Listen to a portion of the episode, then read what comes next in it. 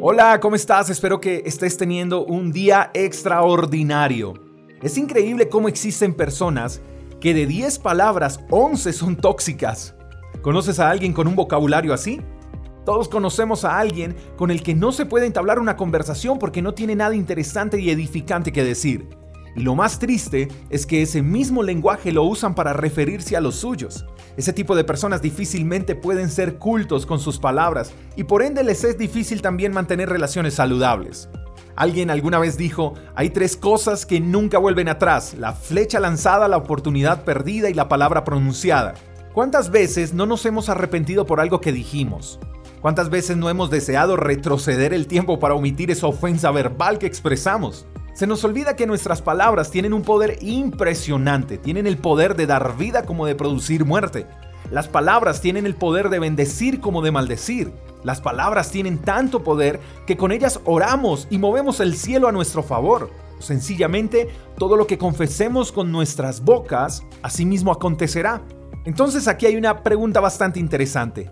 ¿Qué tipo de palabras están saliendo de nuestras bocas?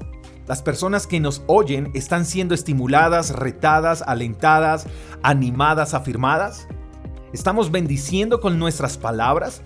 ¿Con qué tipo de palabras nos estamos refiriendo a nuestras esposas, a nuestros hijos, a nuestros empleados, a nuestros vecinos? ¿Nuestras palabras nos han convertido en personas con quienes valdría la pena tomarse un café para charlar? ¿O nuestras bocas nos han alejado de los que amamos? ¿Será que nuestra manera de expresarnos verbalmente ha sido la incorrecta porque hasta ni los más cercanos quieren dirigirse a nosotros?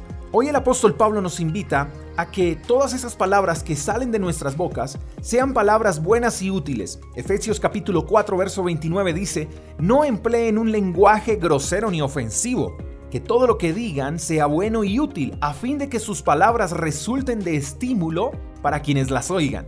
En pocas palabras, que nuestras palabras sean de agrado, que den gusto ser oídas, que bendigan, que animen, que edifiquen, que sirvan de estímulo a quienes las escuchan.